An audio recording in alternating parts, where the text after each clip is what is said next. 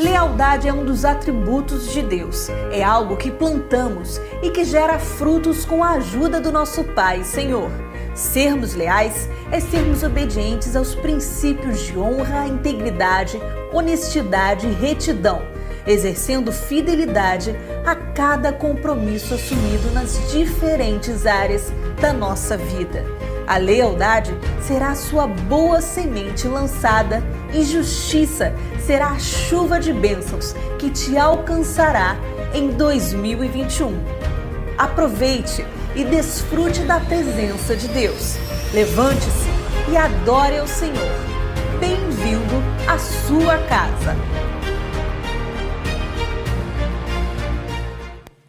Boa noite, igreja.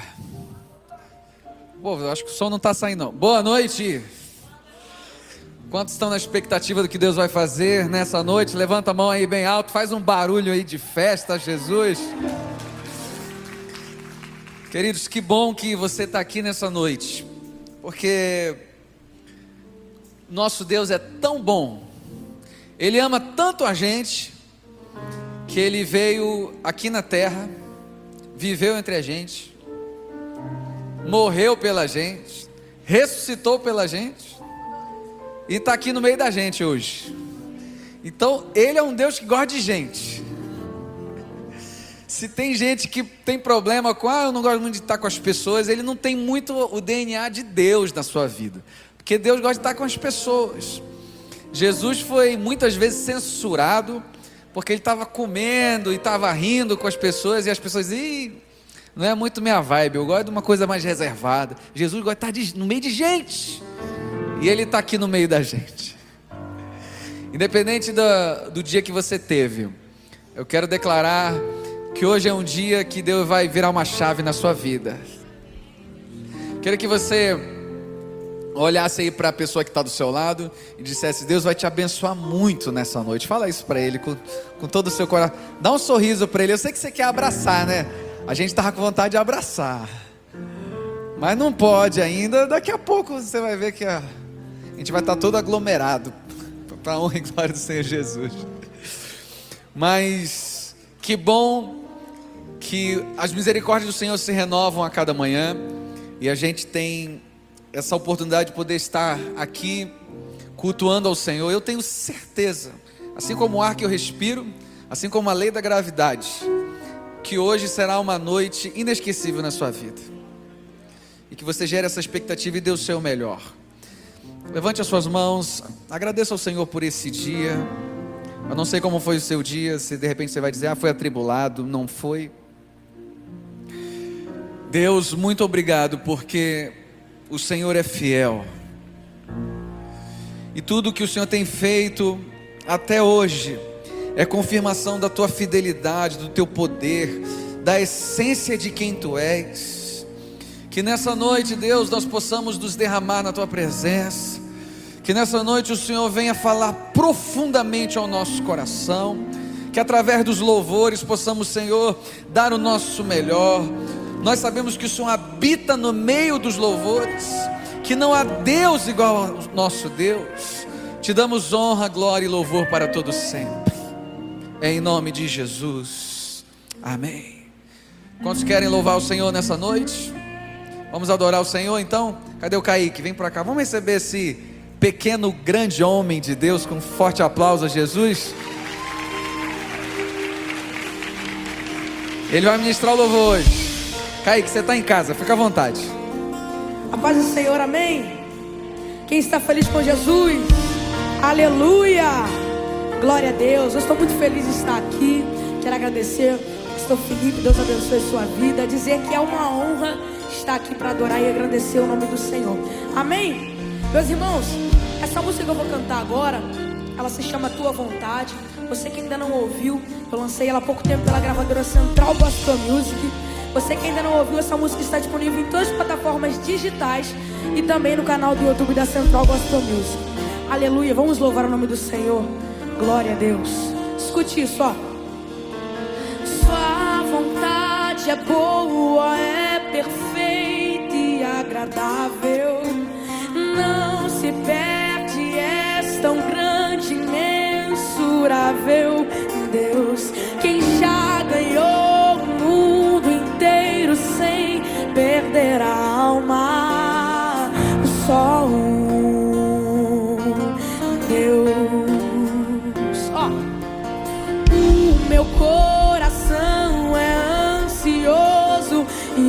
sei lidar nas coisas temporárias. Eu já me perco antes de andar. Só a sua mente me conduz ao que é perfeito. Deus.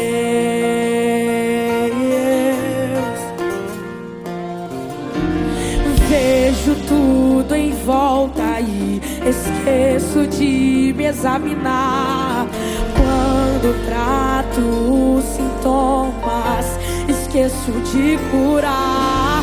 Só tua vontade me revela o remédio certo pra sarar a causa de tudo.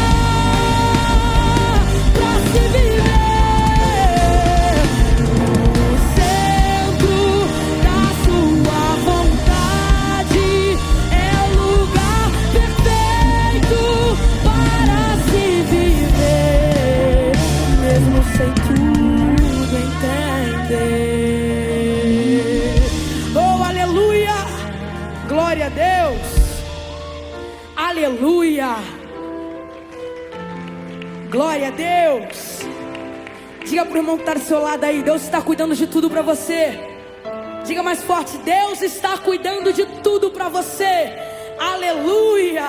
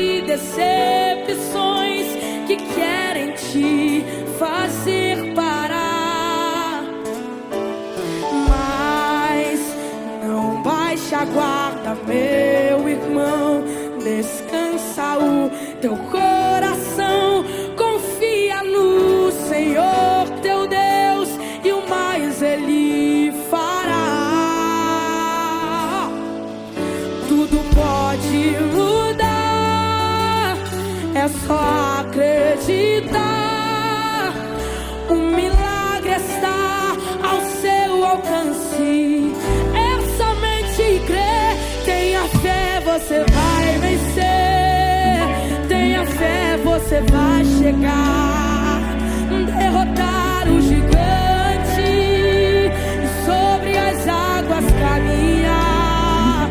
Tenha fé, você vai vencer. Tenha fé, você vai chegar, derrotar o gigante e sobre as águas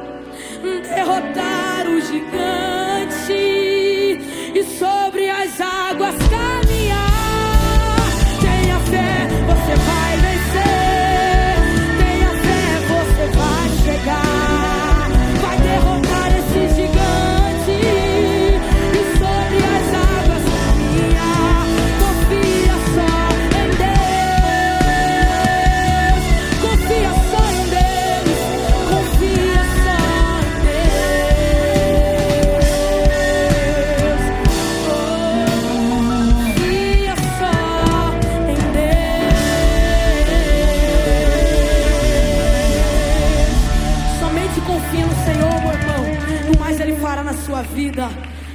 Aleluia, glória a Deus.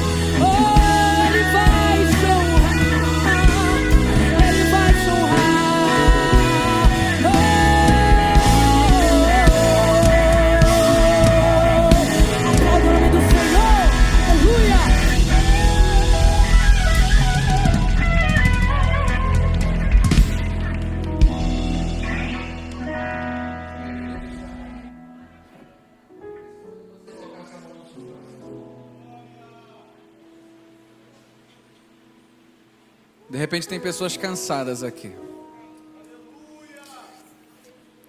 E Deus nunca nos proibiu de ficar cansado. Ele, na Sua palavra, só nos proíbe de desistir. Cansado, a gente fica. Mas a palavra do Senhor nos diz que os que esperam no Senhor renovarão as suas forças, subirão com asas como de águia, correrão e não se cansarão, caminharão e não se fadigarão. Você está cansado? Descanse. O Senhor renova as tuas forças. Deus está aqui nessa noite. Coloca tuas os teus anseios diante dele. Comece a orar.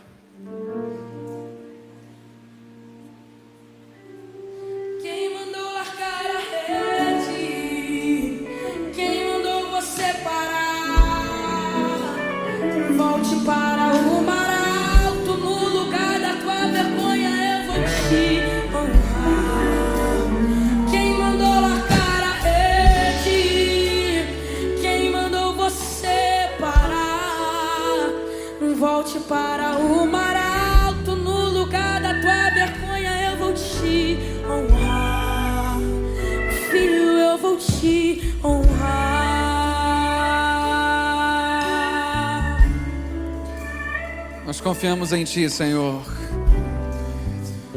Que cada pessoa que clama pelo Senhor nessa noite receba a resposta, receba o bálsamo, o alívio para a sua alma. E nós cremos, Deus, que na Tua palavra prosperaremos. Nós cremos que baseado na Tua revelação, nós viveremos milagres. E hoje é uma noite de milagres. É hoje que Deus vai mudar a tua vida, hoje vai mudar a sorte da tua vida. Se você crê nisso, cante isso.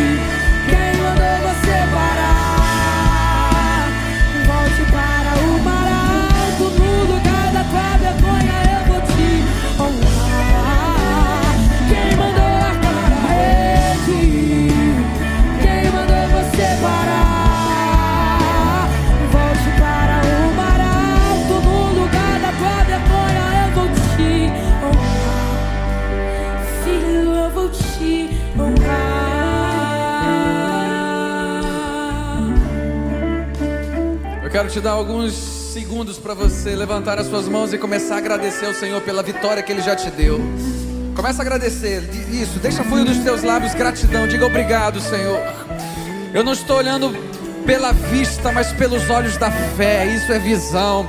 Isso, meu querido, levante a sua voz nessa noite, levante as suas mãos e creia que é pela fé.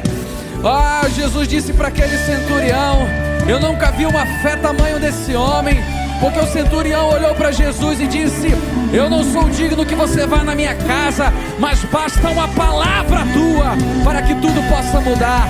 Eu creio que nessa noite é uma noite de mudança, porque o Deus Todo-Poderoso está aqui. Ele é Yahvé chamar, Ele é o Deus Todo-Poderoso.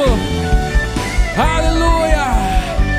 Se você crê, aplauda bem forte o nome de Jesus. O mais alto que você puder, aplauda, aplauda Ele. Aleluia. Louvado seja o nome do Senhor. Dá um sorriso para quem está do seu lado. Diga assim: não pare. Deus está contigo. A gente pede para sorrir, né? O povo não vê nosso dente, né, irmão? Pode sentar, por favor. Que alegria estar aqui com vocês novamente. Povo bonito. Você sabia que aqui só entra gente bonita? Não tem feio aqui. Tem um detector de feiura lá na porta. Se não apitou, irmão, então está tudo certo. Que alegria ter você aqui no culto da resposta. E para quem não sabe, a gente chamou o Kaique para cantar, porque a gente está dando uma chance para ele que ele nem canta direito. Está aprendendo, entendeu? Então, é esse é o verdadeiro motivo. Imagina, hein? Canta demais. E além, tem a unção de Deus na sua vida. Que Deus te abençoe muito. Você é uma benção. Na verdade, você ia vir aqui ano passado, não é isso? Daí começou o negócio da pandemia. Verdade. Deus é bom, né? Deus sabe de todas as coisas. Queridos, é, nós estamos muito felizes pelo que Deus tem feito nesse lugar. E eu quero dizer para você que é, essas quartas-feiras serão poderosíssimas. Quarta-feira que vem, nós vamos ter uma companhia de teatro aqui fazendo algo muito legal, que é a Companhia Logos. E também vai ter um, o, o pastor Cris alguma coisa. Eu esqueci, não sei se tem aí no. Hã? Cris o quê, rapaz?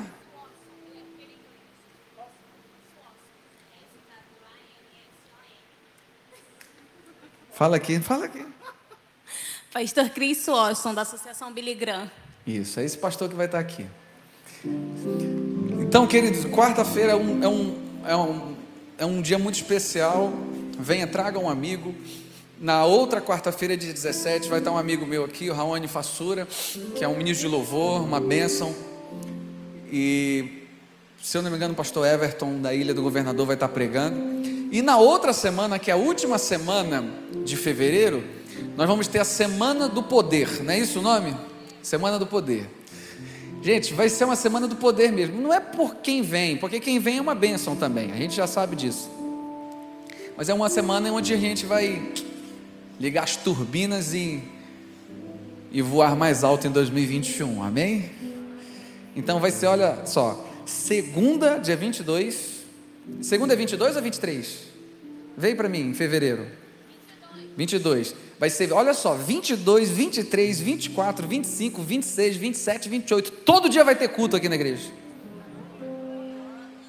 Você acha que a gente está ficando maluco? Eu acho, mas Deus é assim. Nunca foi. Lógica nunca foi um negócio com Deus. Né? Ele não botava o, o Gideão com 300 homens para vencer o exército dos midianitas. Ele não usava o pequeno Davi para ganhar o Golias. Ele não usava o Moisés que era gago para ser o libertador de Israel. Lógica não tem nada a ver. Então, queridos, vai ser a semana do poder. Se eu não me engano, vai estar com a gente aqui pastor Oswaldo Lobo, que é um pastor muito usado na área de libertação, junto com o Ministério Disco Praise, que já veio muitas vezes aqui. No dia 23, eu acho que quem vai estar trazendo a palavra e o louvor é o Fernandinho. Na quarta-feira, se eu não me engano, é... cadê a Roberta? Está aí? Pastor Azaf Borba, quem conhece? Parabéns, você tem mais de 60 anos. Brincadeira, eu conheço. Tem irmão que não gostou, né? Junto com a, é, se eu não me engano, pastora Camila Barros vai estar aqui quarta-feira. Na quinta-feira, Ricardo Roportella, do Clamor pelas Nações. Sexta-feira, Viviane Martinello com Gabriela Rocha. Sábado tem mais gente. Não, querido, é uma semana do poder. Se prepare você vai sair daqui chamando SAMU, chama aqui, ó, porque está aqui, ó, cheio do poder. Vai para casa. E a gente crê que 2021 vai ser um ano de bênçãos. Você crê nisso, irmãos? Ou você acha que é só um jargão para te emocionar? Ah, estou falando aqui para fazer ficar alegre e depois a gente ir para casa comer pizza. Não, é pela fé, irmãos. São as palavras que, que, que nós declaramos, nós recebemos pela fé. É pela fé. Então, queria deixar isso registrado para você. E, e dizer também que nós estamos com os projetos sociais da igreja. É, nós temos o centro de recuperação lá em Itaboraí. Nós estamos com a creche Novos Sonhos a todo vapor. E você sabia que é, mensalmente muitas famílias são abençoadas com cesta básica, com, com medicamentos, porque a gente entende que isso é a missão da igreja também. O social é uma missão da igreja. Hoje, muitos missionários, muitas igrejas. Domingo passado, eu tive o privilégio de estar na nossa igreja Atitude em Nova Iguaçu. Kaique, você vai lá, Nova Iguaçu. Igreja. Quem aqui conhece, já foi na nossa igreja lá em Nova Iguaçu? Ó, pouca gente foi, mas ó, coisa linda. Quando eu estava lá ministrando louvor, eu lembrei muito da época que a gente era ali da do, do Rio Mar. Quem é dessa época aqui que a gente ali é da, da igreja do Rio Mar? Lembrou muito aquela época. E a igreja está crescendo, o pastor Rubens tem feito um grande trabalho, assim como todas as igrejas, atitudes do Brasil e no mundo. Por que eu estou te falando isso, querido? Porque a obra de Deus, o reino de Deus, ele avança muito mais do que às vezes a nossa limitada visão.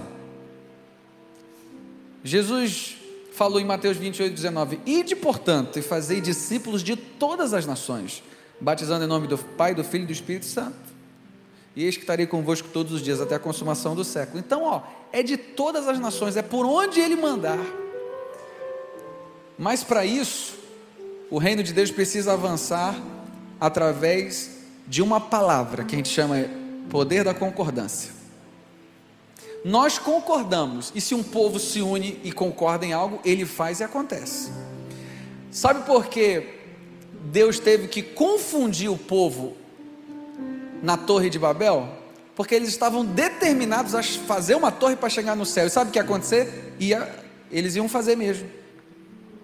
Então teve que confundir a língua deles para que eles não chegassem lá. Porque eles concordaram naquilo. Assim é a igreja. Quando ela concorda em avançar, ela avança. Quando ela concorda em cumprir o id da igreja, ela cumpre. E a Bíblia diz que as portas do inferno não prevalecerão. As portas do inferno não prevalecerão porque a igreja vai avançar. A igreja não está na retaguarda, ela está em avançando. Ela não está é, é, sendo atacada, ela vai atacar. E a missão da igreja é levar o evangelho por todas as nações. Mas para isso a gente faz através da fidelidade de um povo que concorda, através de dízimos e ofertas. A gente fala isso com tanta clareza e transparência, porque a gente entende que não é dinheiro, é amor. Quem ama, prova que ama. Romanos 5,8 diz: Deus prova o seu amor pelo fato de ter Cristo morrido por nós, sendo ainda nós pecadores. Quem ama, prova, tem ações de amor. Então, falar de dinheiro é falar de fidelidade, é falar de amor, é falar de generosidade, e o nosso Deus é especialista nisso. João 3,16 diz o que? Porque Deus amou o mundo de tal maneira que, que deu. Quem ama dá.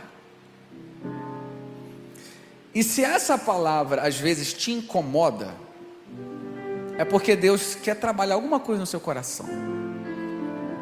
Ah, não, eu não, eu não gosto muito. É, eu sei, eu sei que você não gosta. Mas Deus quer mudar esse coração. Para que quando a gente começar a falar desse assunto, você se alegre.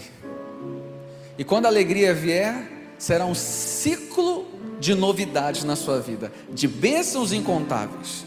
A Bíblia diz que a alma generosa prosperará. Então, queridos, o reino de Deus avança e Deus quer cumprir o seu propósito na vida de cada um de nós. E às vezes a gente está pedindo uma ação de Deus e Deus está pedindo uma ação nossa. Faça a sua parte, Deus fará dele. Nesse momento nós vamos estar exercendo a nossa fé. Nós vamos estar trazendo até o altar do Senhor dízimos e ofertas. Kaique vai cantar mais uma canção, está aí? Você que está nos acompanhando pela internet, eu falo com quem aqui na internet? Aquela câmera daqui, né? Ou daqui? Você que está nos acompanhando pela internet, aí na tela da sua televisão, do seu celular, tem as contas da igreja. Tem um QR Code onde você aperta aí, o, coloca o celular, vai direto para a área de contribuição. Tem a chave Pix também. Todos que estão aqui podem fazer transferência bancária ou pelo Pix. A gente fala isso aí porque hoje a maioria das transações de dízimos e ofertas elas são assim. Né? Hoje o mundo está assim. Então, queridos, cremos que Deus tem coisas lindas para fazer na nossa vida.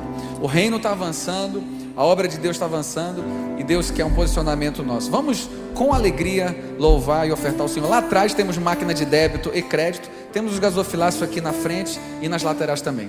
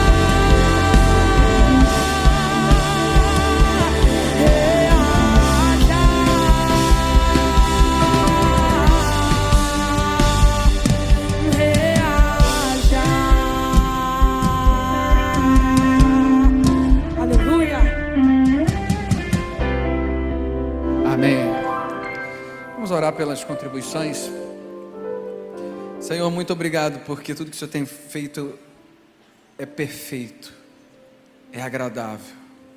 O Senhor é muito bom. Que cada um que contribuiu nessa noite possa perceber o teu cuidado em cada detalhe da sua vida. Abençoa, Deus, aqueles que também não puderam. Que o Senhor possa abrir portas de emprego, liberar causas na justiça. Que o Senhor possa dar ideias para empreendimentos para que o teu nome venha a ser glorificado através da vida de cada pessoa que generosamente chegar no teu altar. Te agradecemos em nome de Jesus. Amém.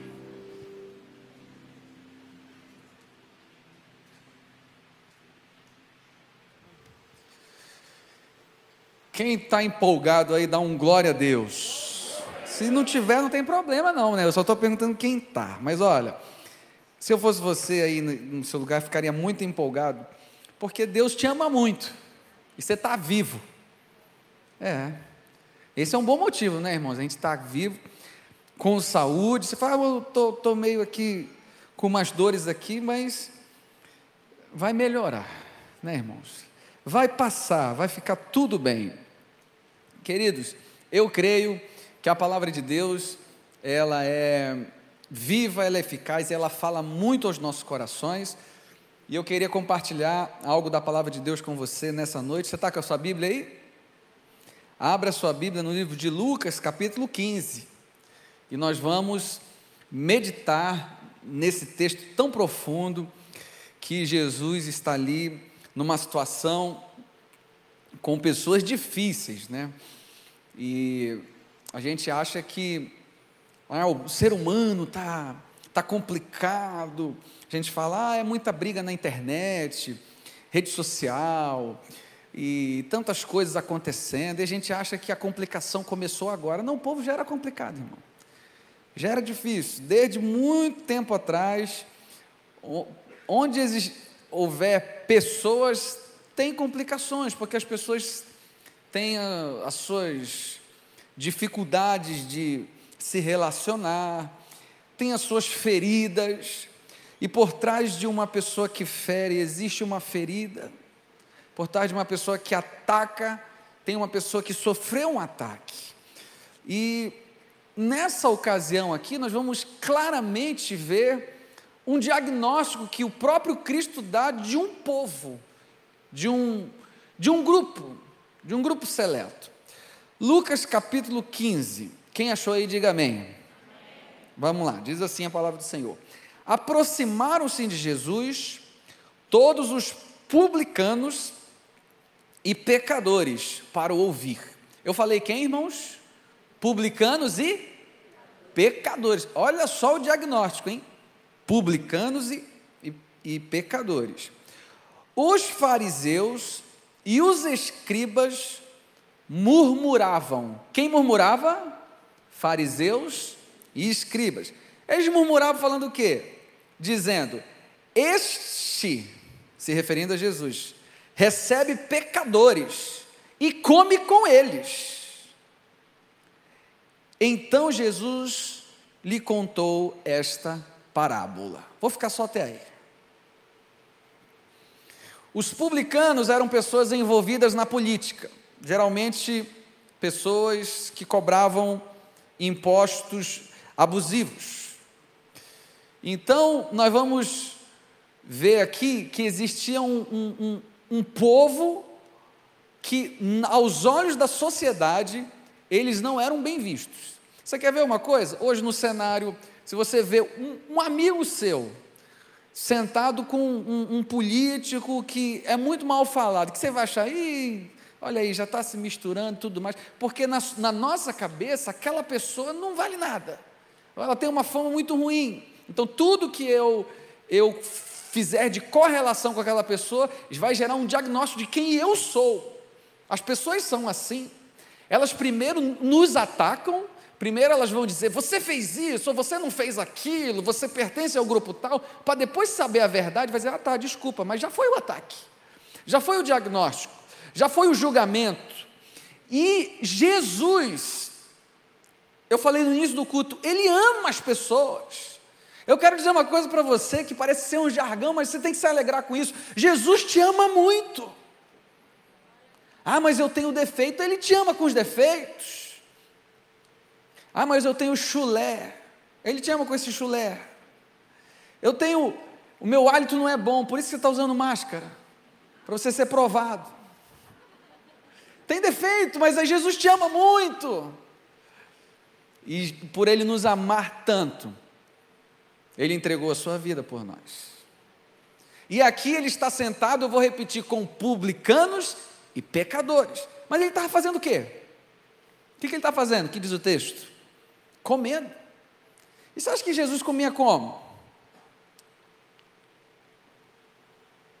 Todo cheio de etiqueta? Não, meu irmão.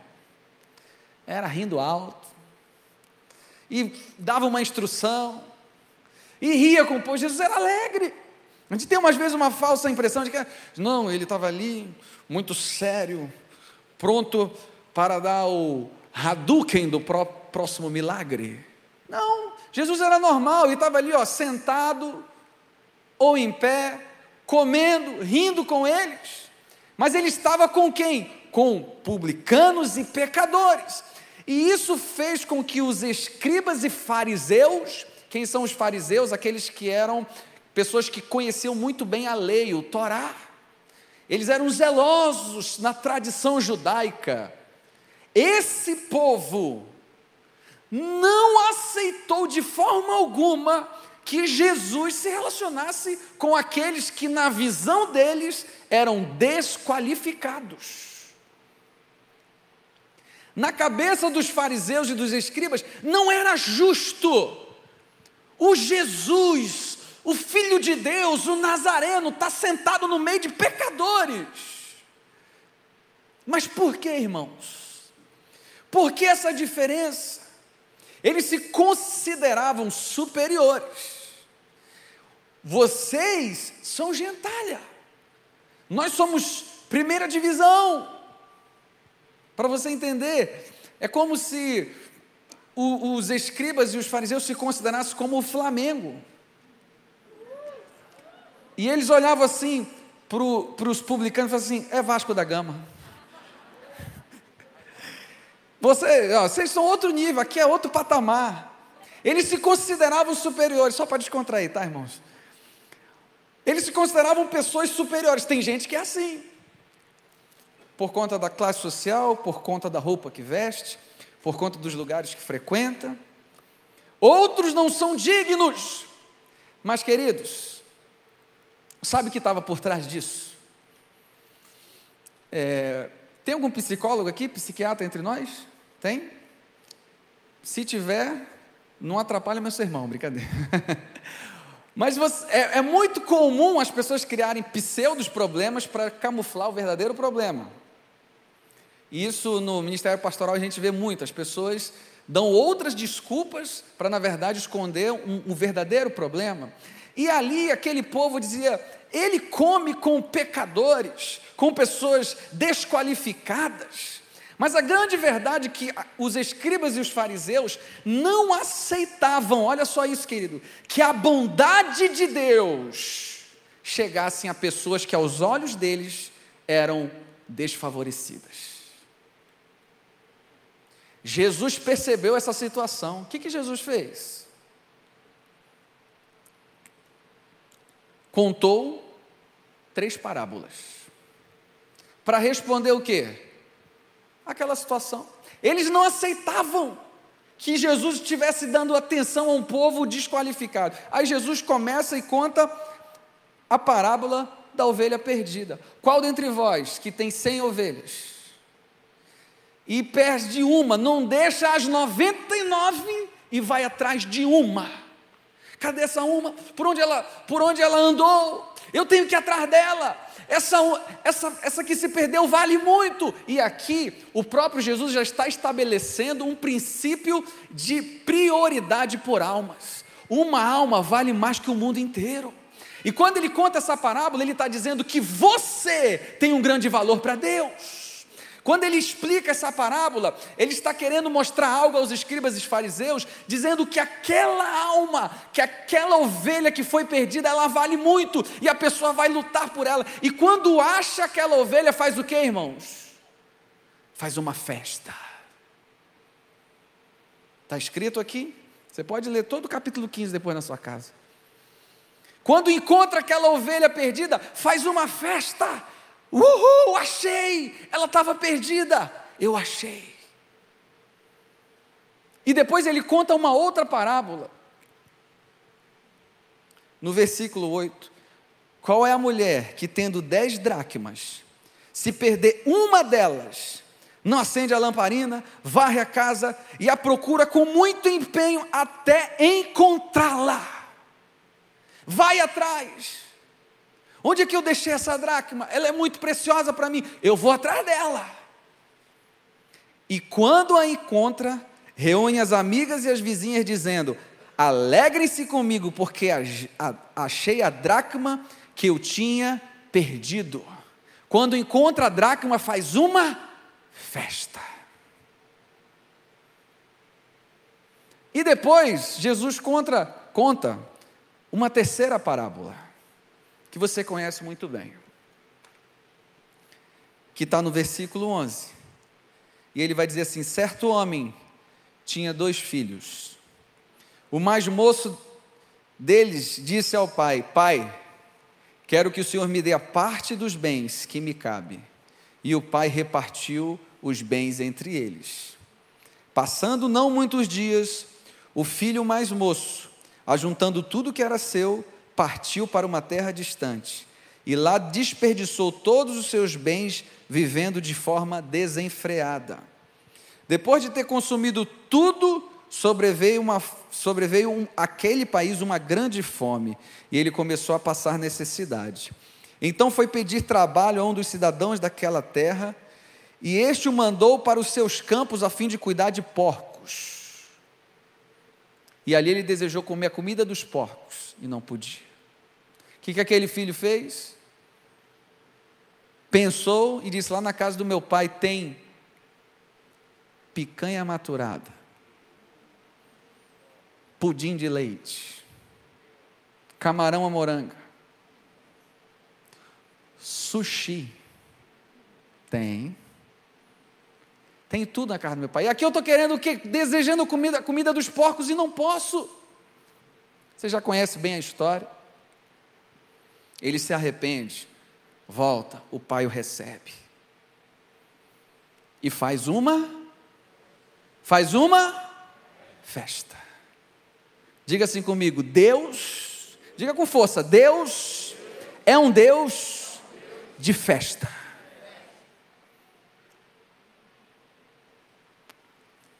estou forçando o texto? Não, está escrito. Quando encontrou a ovelha, fez uma festa. Quando encontrou a dracma, chamou os vizinhos e fez uma festa. E quando o filho voltou, fez uma festa. E essas três parábolas, ele contou aos escribas e fariseus que não estavam contentes porque Jesus estava comendo com pecadores e publicanos. E o que, que eu aprendo aqui, irmãos? Eu aprendo algumas coisas. Eu aprendo que sempre há esperança e que a gente pode voltar para a casa do Pai. Porque aquele filho que decidiu viver de forma desenfreada, você acha que ele queria dinheiro?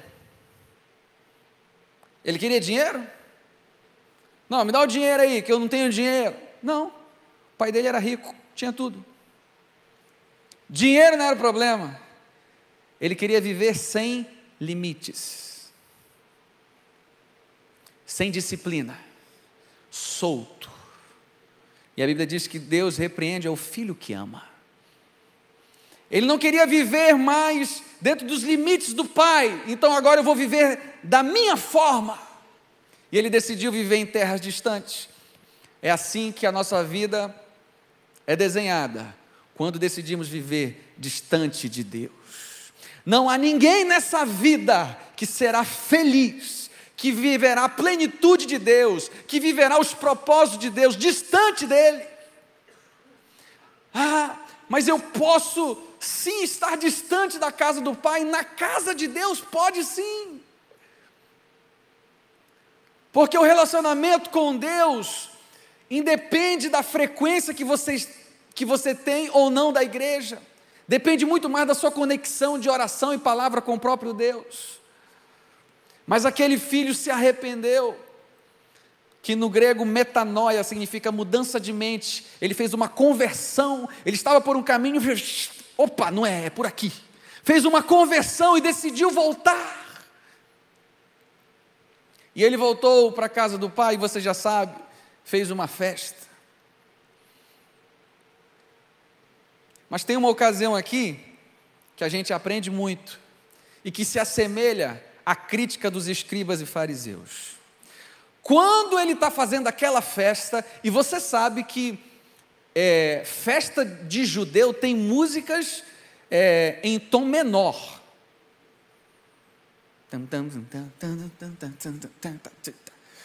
Tipo, como é aquela música? Levanta-te, ó Deus, levanta-te, ó Deus. Imagina ele ouvindo o barulho da festa, o bumbo da batera. O filho mais velho está vindo do campo e escuta o som da banda tocando. E todo mundo se alegrando, porque o filho estava morto e reviveu. Aí ele pergunta para um dos empregados do seu pai: O que está acontecendo aí? Você não está sabendo? O teu irmão Aquele que decidiu viver de forma desenfreada, ele voltou, olha só que alegria. A cara do irmão mais velho, o quê? Parece que um demônio entrou nele, irmão. Aquele que fez aquela palhaçada com meu pai, decidiu voltar e está tendo festa para ele, é isso mesmo? Me recuso a entrar nessa festa. A atitude dele lembra quem? O pai vem e chega para ele e diz assim: Meu filho, o teu irmão estava morto e reviveu. Nós precisamos fazer uma festa. Mas o filho mais velho não aceitava que a bondade do pai alcançasse aquele que aos olhos dele era desfavorecido. Alguma semelhança? E eu aprendo algumas coisas aqui com o irmão mais velho, eu quero enumerar para vocês. Primeira, e ela é uma pergunta: Você se alegra com a bênção do teu irmão? Ou só é para você o milagre? Eu quero o meu milagre, o dele aqui não. Tem dia que não vai ser o teu, não, irmão. Vai ser de quem está do teu lado. E você? Vai ter um coração de pai ou de irmão mais velho? Você se alegra com a promoção do teu amigo do trabalho? Você aí, irmã, que está naquela dieta, cortando tudo, parece aquela irmã magra na tua frente, assim. Fala miserável. Pode descontrair também. Você está torcendo, lutando para conquistar algo, vem uma pessoa e conquista, você se alegra. Ou você diz: Eu me recuso a celebrar essa conquista, eu não vou entrar nessa festa. Por quê? Porque Jesus também estava comendo com os, os pecadores e publicanos, e os escribas e fariseus tiveram a mesma atitude. Esse aí que fica comendo com eles, eles não são dignos. Dignos somos nós que estudamos o Torá, que somos zelosos na tradição judaica. Eles não. Aos olhos deles, eles julgam qualificando e desqualificando pessoas. Quem somos nós para julgar a bondade de Deus, não alcançar pessoas. Quem somos nós agora que vamos dizer para Deus: esse é digno de ser abençoado, esse não é digno, eu sou digno, ele não é digno? Quem somos nós? A pergunta é: você tem se alegrado no seu coração quando a bênção não é para você? Você tem se alegrado quando Deus tem abençoado o teu irmão? Sabe por quê? Deus quer ver como está o teu coração. É. O sentido da vida não está na sua duração, e sim na sua doação. Precisamos trabalhar o nosso coração, precisamos nos alegrar, porque, queridos, essa essência é a essência do próprio Deus no nosso coração. Se isso não estiver acontecendo, alguma coisa está desajustada, não está certo. Tem que mudar, tem que configurar. E Deus está dizendo hoje para nós: tem que mudar alguma coisa no coração. Não é possível que alguém seja abençoado. Não é possível que você está vendo tantos milagres acontecendo, que ainda que momentaneamente não seja na sua vida, isso não produza um sentimento de, de alegria em você. Deus está te perguntando: você se alegra com a bênção do teu irmão? O irmão mais velho não se alegrou. Por ele, ele manda, não é para matar o boi para fazer churrasco, não, mata o meu irmão, faz churrasco dele, que é melhor.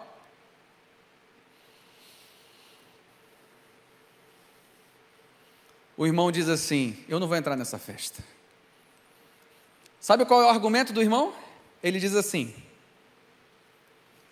Há tanto tempo eu estou contigo, e você nunca me deu um cabrito para eu fazer com os meus amigos.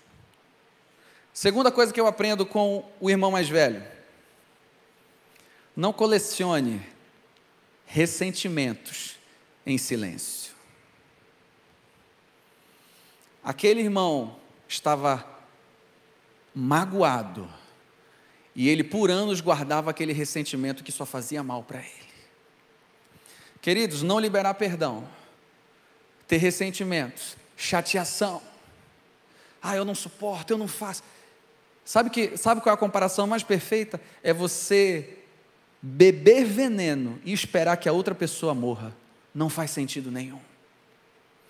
O irmão mais velho estava ressentido. E ele disse: Você nunca me deu um cabrito para fazer com os meus amigos. O apóstolo Paulo vai dizer: Não que eu tenha alcançado, mas uma coisa eu faço, esquecendo-me das coisas que ficaram para trás, prossigo para o alvo.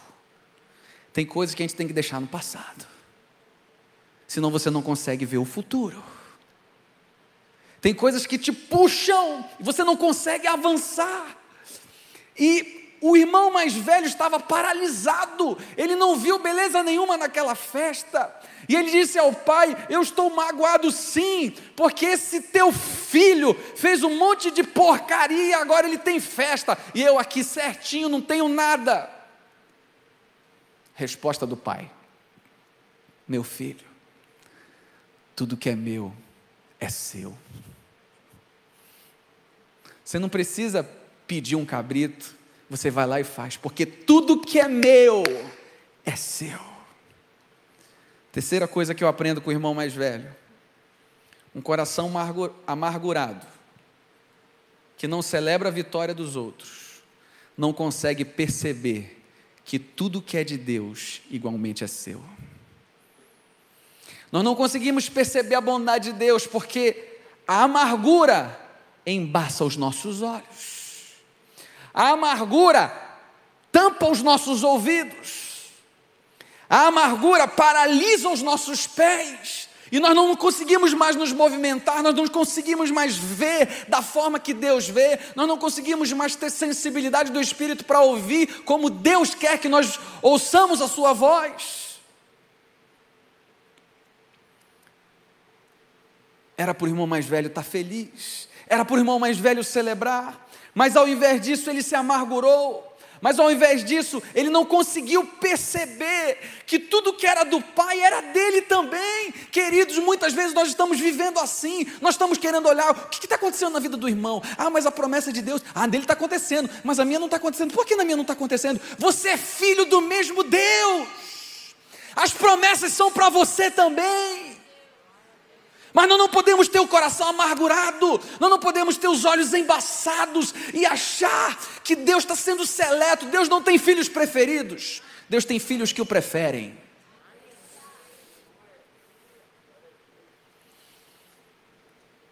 As, as promessas que estão nessa Bíblia não tão especial para você, ou para você, ou para você, é para quem crê pela fé. E Deus está dizendo hoje para você, filho, não fica reclamando, não fica murmurando, tudo que é meu é seu também. Ele é o dono da prata, ele é o dono do ouro, ele que abre caminho no deserto, esse é o nosso Deus, ele é o teu Deus. E eu aprendo que nós precisamos perceber que as promessas nessa palavra são nossas. O apóstolo Paulo disse que ele já nos abençoou com toda a sorte de bênçãos. Eu quero declarar em nome de Jesus: existem bênçãos nessa noite reservadas para você. Você crê nisso? Diga glória a Deus. E o que eu aprendo aqui com o Pai? Duas coisas, e aqui eu já encerro. Quando o filho volta, ele está de braços abertos para receber. Sabe o que eu aprendo aqui, querido? Que Deus sempre estará, eu disse sempre estará, com os braços abertos para te receber. E para fazer uma. Não, você não entendeu a mensagem, vou pregar tudo de novo. E Ele está pronto de braços abertos para fazer uma festa. Imagina a cena, irmãos. É para chorar. Você tem que ler a Bíblia imaginando. Lá de longe, o pai estava esperando. O filho todo maltrapilho, todo envergonhado. O filho ensaiou um discurso, sabia? Ele falou assim: quando eu chegar diante do meu pai, eu vou dizer para ele assim: já não sou digno de ser chamado teu filho, me recebe pelo menos como um dos teus empregados. Estava ensaiado, ele ficou na frente do espelho. Espelho não, não tinha nem espelho, né? Ficou na frente de qualquer coisa ali treinando.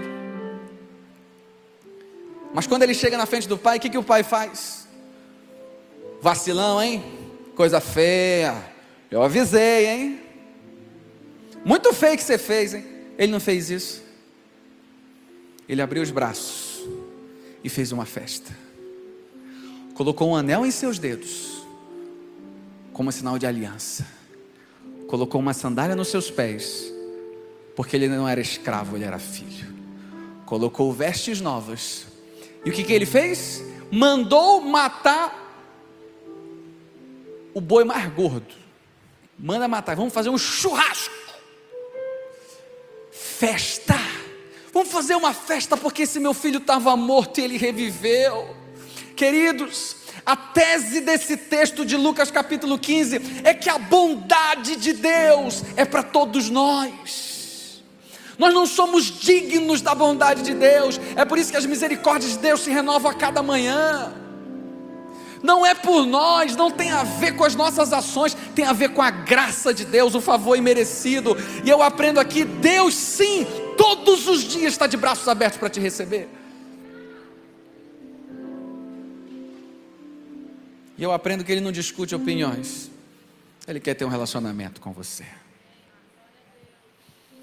A bondade de Deus vai chegar para quem a gente julga bom ou para quem a gente julga mal. Deus não vai se limitar em agir com a sua bondade, porque os nossos olhos são maus. Os olhos dele são bons. E a gente acha injusto quem somos nós para falar de justiça. Quem somos nós? Que quem nos justifica é o sangue de Jesus na cruz do Calvário. A palavra justificar significa tornar justo. Ninguém é justo. Todos pecaram e destituídos estão da glória de Deus. Através do sangue de Jesus, nos possibilita entrar no, no Santo dos Santos. É através do sangue de Jesus. A gente não vale nada, irmão. É pelo sangue de Jesus. Que hoje Deus fala para você Volta, eu te amo. Eu estou de braços abertos para te receber. Feche teus olhos em nome de Jesus.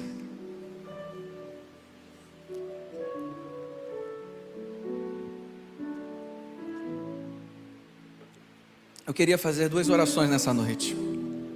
A primeira é para você que ouviu essa mensagem. E você ainda não conhece o seu pai. Fala assim, como assim, pastor? Eu, eu conheço meu pai paterno, o meu pai biológico, perdão. Meu pai de sangue. Mas eu não conheço esse pai celestial, não. Eu não sei que bondade é essa. Eu nunca experimentei. Deus te trouxe aqui para te dizer: eu estou de braços abertos para te receber. Se hoje você deseja receber Jesus no seu coração, ou se você está afastado dos caminhos do Senhor, mas hoje você quer voltar, eu queria que você fizesse uma oração comigo. Que você, no seu coração, ninguém precisa ouvir, você vai dizer assim: Meu Deus eu me arrependo dos meus pecados e decido entregar a minha vida a Ti. Eu sou imperfeito, mas Tu és um Deus perfeito que me recebe em amor. Eu te agradeço em nome de Jesus. A igreja continua orando. Se você fez essa oração pela primeira vez entregando a sua vida a Jesus, ou você quer voltar, levante uma das suas mãos que eu quero orar por você. Alguém entre nós que quer entregar sua vida a Jesus ou está voltando, levante uma das suas mãos que eu quero orar por você. Não tenha vergonha, Deus está nesse lugar. Há alguém entre nós que decidiu nessa noite entregar sua vida a Jesus? Que Deus abençoe, minha irmã, sua vida. Há mais alguém? Levante suas mãos bem alto. Jesus te ama, Jesus te chama. Buscai o Senhor quando se pode achar, invocai quando está perto. Ah, mas eu sou muito errado. Ele não está perguntando. Ele tá, quer saber se você está disposto a abraçá-lo. Levante uma das suas mãos. Há mais alguém? A segunda oração que eu quero fazer é que você saia daqui com coração de pai e não com coração de irmão mais velho. Vão aparecer pessoas do seu do, perto de você que serão alcançadas pela bondade de Deus e pela graça. E você vai se alegrar. Deus vai mudar teu coração nessa, nessa noite. Você crê nisso? Fique de pé, igreja, em nome de Jesus. Você que levantou a mão, vem aqui na frente, por favor. Quero orar por você. Alguém recebe ela aqui, por favor?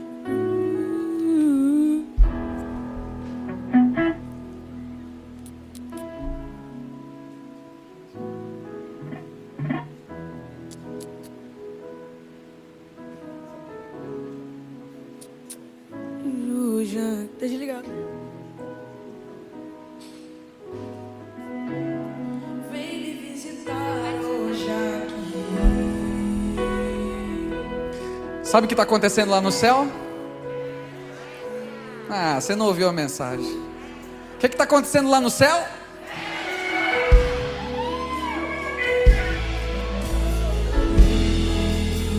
Lorena e Andréia. Lorena entregando a sua vida a Jesus. E Andréia voltando para Jesus. Levante as suas mãos e adore. Vamos orar por ela.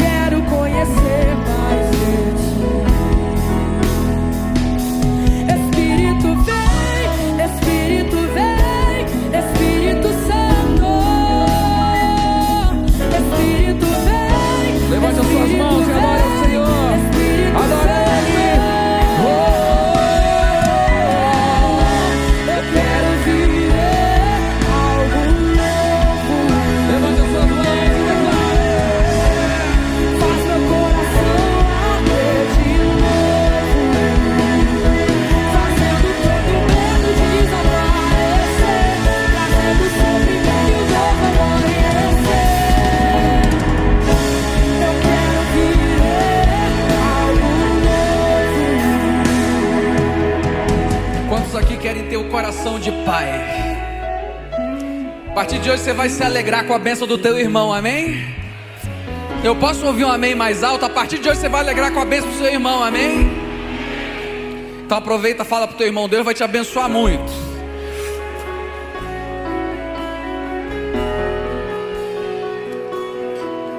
A partir de hoje você vai entender que tudo que está nessa palavra é para quem? Diga assim, é para mim. Porque tudo que é de Deus é seu. E Deus muda o teu coração através da presença do Espírito Santo. Levante as suas duas mãos aos céus e diga: Espírito Santo, enche a minha vida. Enche a minha vida. Comece a glorificar o nome do Senhor nessa noite.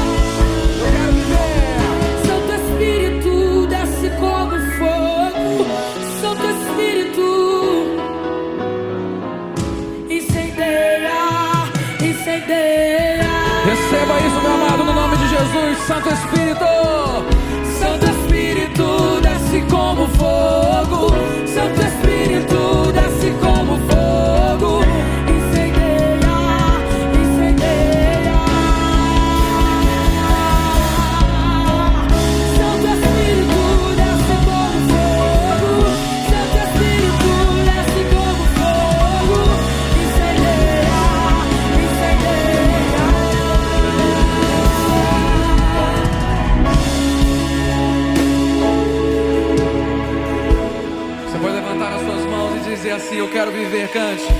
Eu quero.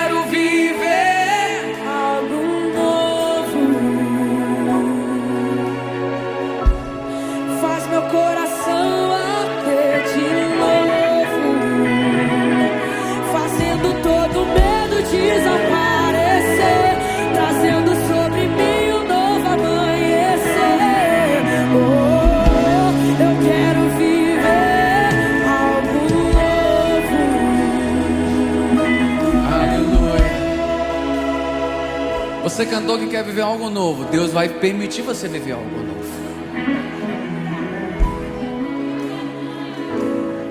Teu coração está sendo batizado por um coração paterno.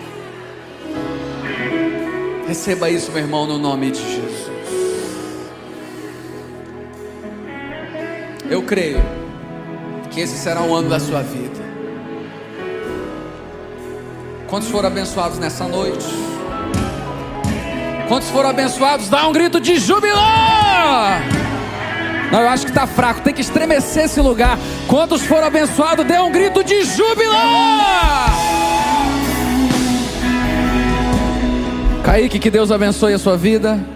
Aos pais do Kaique, obrigado por ele ter vindo. E eu quero dizer para você, querido, Deus vai te dar um restante de semana extraordinário. Levante as suas duas mãos bem alto e diga assim: Deus, diga mais alto, Deus, eu tomo posse dessa palavra, a partir de hoje, o meu coração é um coração de Pai. Receba a bênção do Senhor, que o amor de Deus Pai, a graça do nosso Senhor e Salvador Jesus Cristo e as doces consolações do Espírito Santo repouse sobre todos nós desde agora e para sempre. Amém e amém. Vai na paz do Senhor Jesus, que o Senhor te abençoe. 9h25, hein? Acabamos cedo.